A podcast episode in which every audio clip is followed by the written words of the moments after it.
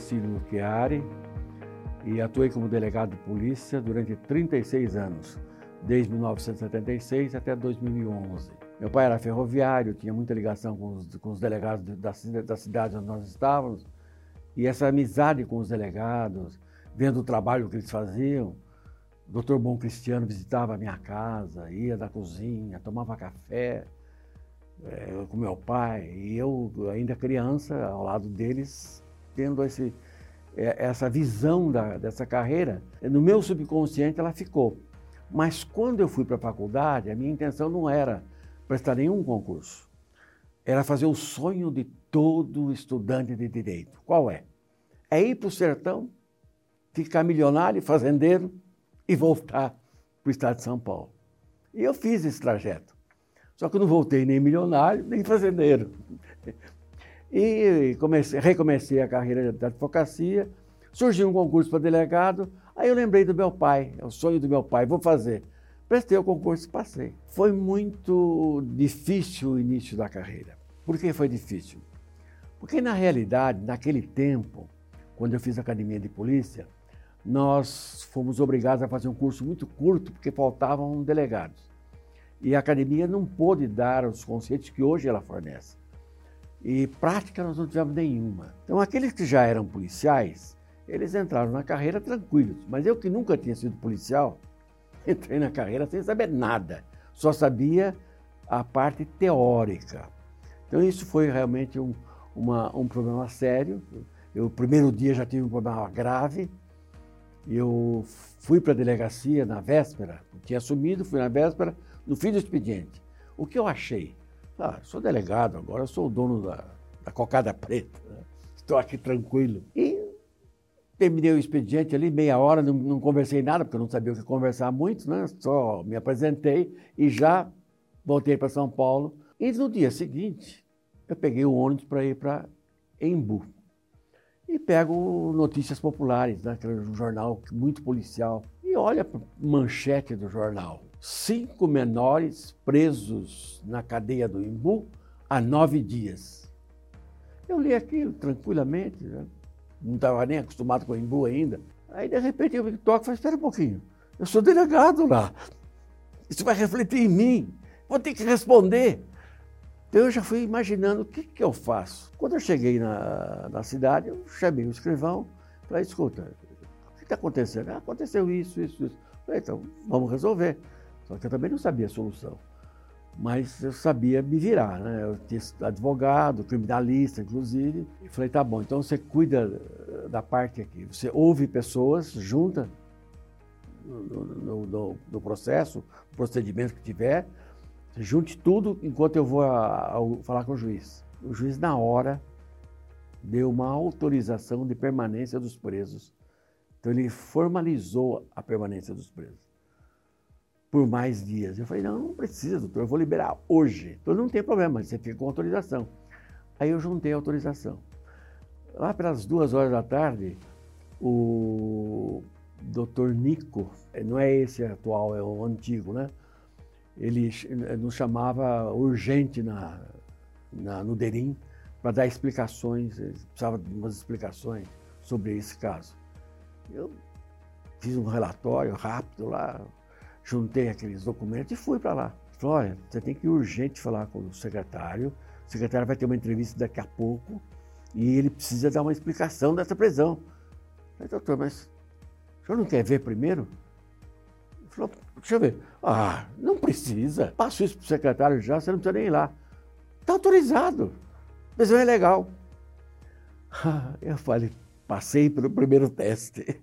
E assim vieram muitos outros. Olha, na, na realidade, eu diria que a minha presença nesse, nesse tema, drogas, não é um tema relacionado com combate às drogas, como muita gente pensa. É um tema relacionado à prevenção às drogas. E quando você fala em prevenção às drogas, você tem que pensar em vida saudável. Porque fazer a prevenção às drogas é trabalhar na, na vida saudável.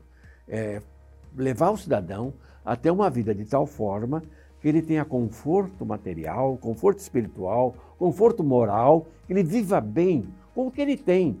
E não busque saídas alternativas, como a droga é uma alternativa. É uma alternativa ruim, negativa? Sim, mas é uma alternativa. E alguns usam essa alternativa. É nesse ponto que eu, que eu me destaquei. Mesmo antes de entrar para a polícia, eu já tinha viajado vários lugares do, do país, já tinha saído fora do país, já tinha ido em congresso internacional, já era uma referência. Então, quando eu entrei na polícia, eu já tinha esse know-how.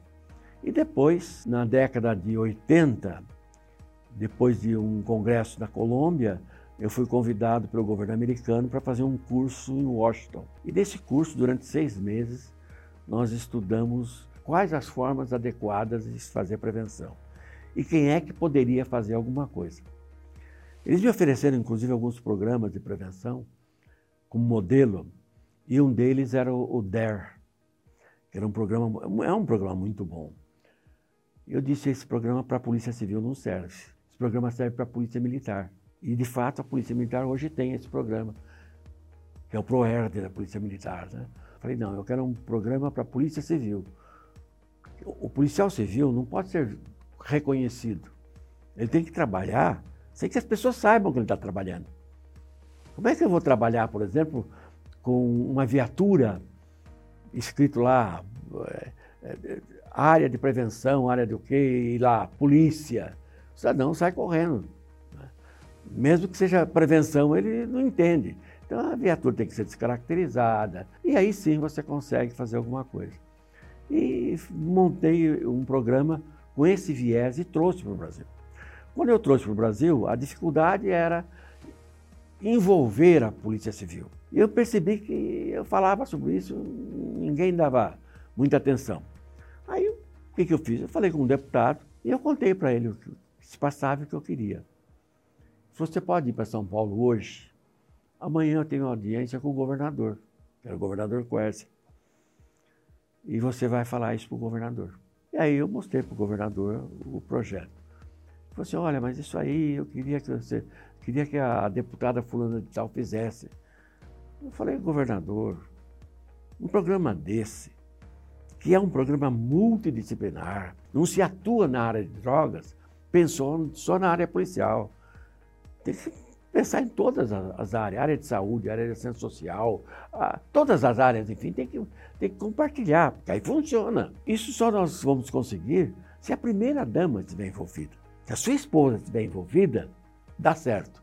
Agora, se for uma deputada, o deputado do outro partido não vai participar ou vai participar com ressalva, vai diminuir o, o poderio. Fala com a sua esposa. E de fato ele falou com ela e ela ficou. Não, não, não quis assumir a paternidade. Mas ele fez uma coisa mais importante.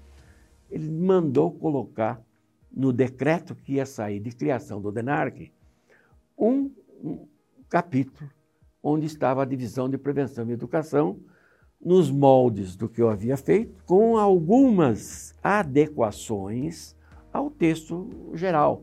E aí foi montada a, a, a divisão e nasceu a divisão de prevenção. E eu fui um dos, o primeiro a chegar na divisão de, de, prevenção e fiquei 20 anos na divisão de prevenção e educação. Então, o que nós ensinávamos e, e, a, e, a, divisão fazia isso. Nós tínhamos uma sessão de encaminhamento de dependentes para levar para psiquiatras, psicólogos, para entidades terapêuticas. E nós tínhamos uma, uma área de palestras e cursos, porque a dificuldade era trazer o pai. Então você precisava ganhar os pais. Então, na medida que você ganhava os pais, você mudava a postura do pai. Porque o pai não é inimigo do filho. Não adianta pai, eu vou bater, vou fazer isso, vou fazer aquilo, vou resolver o problema. Não vai resolver. Você resolve o problema com diálogo. Com violência não resolve, com violência você afasta. Então eu pedi a eles que não afastassem os filhos. Você perde o seu filho se você deixá-lo longe. E dentro desse, desse, dessa forma de agir, nós conseguimos um bom resultado. Agora, por que, que eu digo que melhorou? Melhorou porque a sociedade já aceita esse pensamento. Naquela época não aceitava. Naquela época nós éramos uma andorinha isolada no verão. Hoje não. Hoje muita gente aceita. Ah, mas algumas pessoas dizem o seguinte: mas tem outras formas de, de, de, fazer prevenção que são diferentes daquela que o senhor fazia. Eu respondo: mas ótimo. Quantas mais existirem, melhor. Então, existem muitas formas de você agir. E você não pode jamais ser dono da verdade. Eu não sou dono da verdade. Eu sou um eterno aprendiz.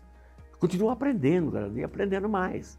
Espero continuar aprendendo hoje, amanhã e sempre. E dividindo com as pessoas.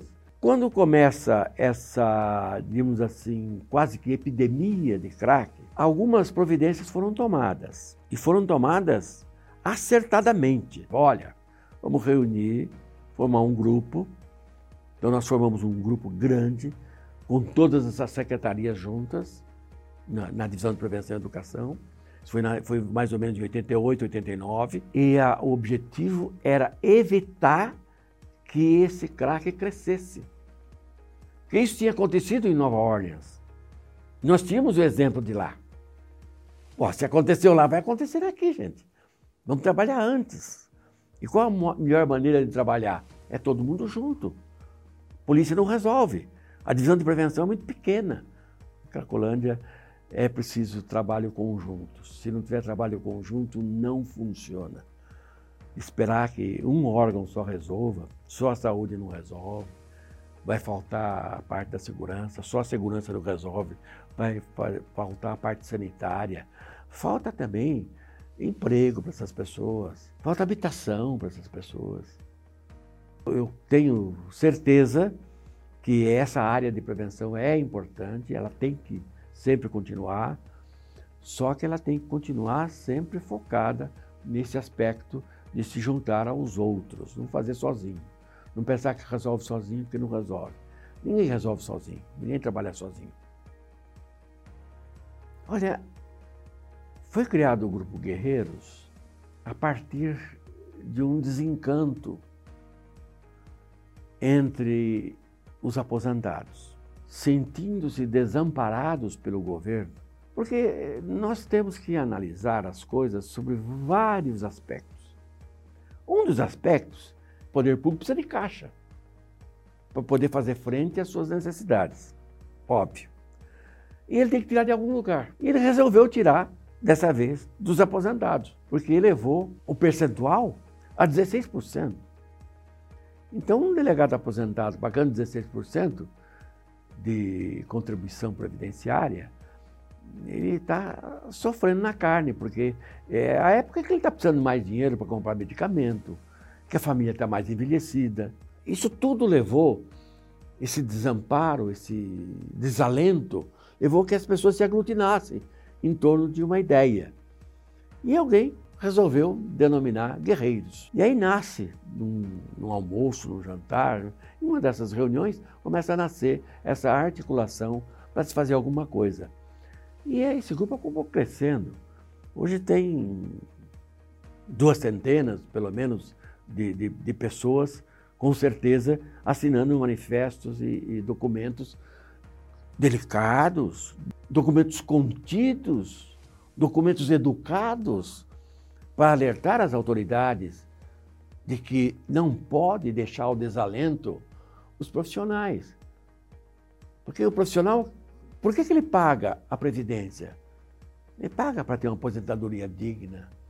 Ele paga para ter um período em que ele possa desfrutar do descanso, porque ele cumpriu a parte dele. E se isso não, não nos é dado, é preciso trabalhar para modificar.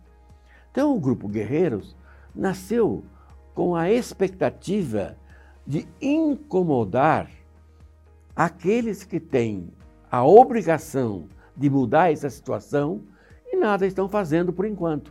É verdade que nós estamos passando um período político, um período eleitoral, provavelmente não seja o momento adequado para que eles tomem as atitudes, até porque eles estão, um disputa com o outro a assunção do, do novo mandato, e em função disso, é, eles serão criticados na medida que falem uma coisa ou outra. Então, até se espera que eles não façam nada agora, mas nós não podemos parar. O Guerreiros tem que continuar durante toda essa campanha, fazendo frente, mostrando para todos os candidatos, para todos os que almejam o governo desse Estado, para todos eles, no sentido de que o aposentado tem que ser respeitado. E é isso que o Grupo de Guerreiros deseja: respeito. E respeito é comida no prato. é descanso, remédio na hora que precisa, atendimento à sua saúde, vida saudável.